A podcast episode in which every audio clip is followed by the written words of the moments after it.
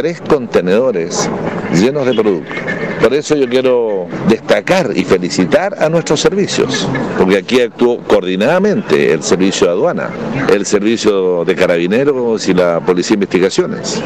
Y también, por supuesto, que actuó aquí la Armada de Chile.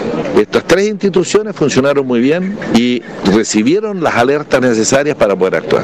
Porque esto hay que pararlo, de lo contrario, naturalmente viene la competencia desleal y no alcanzamos lo que nosotros queremos. Tenemos que tener economía justa y comercio justo. Y el comercio no, se, no es justo cuando se produce este tipo de delitos.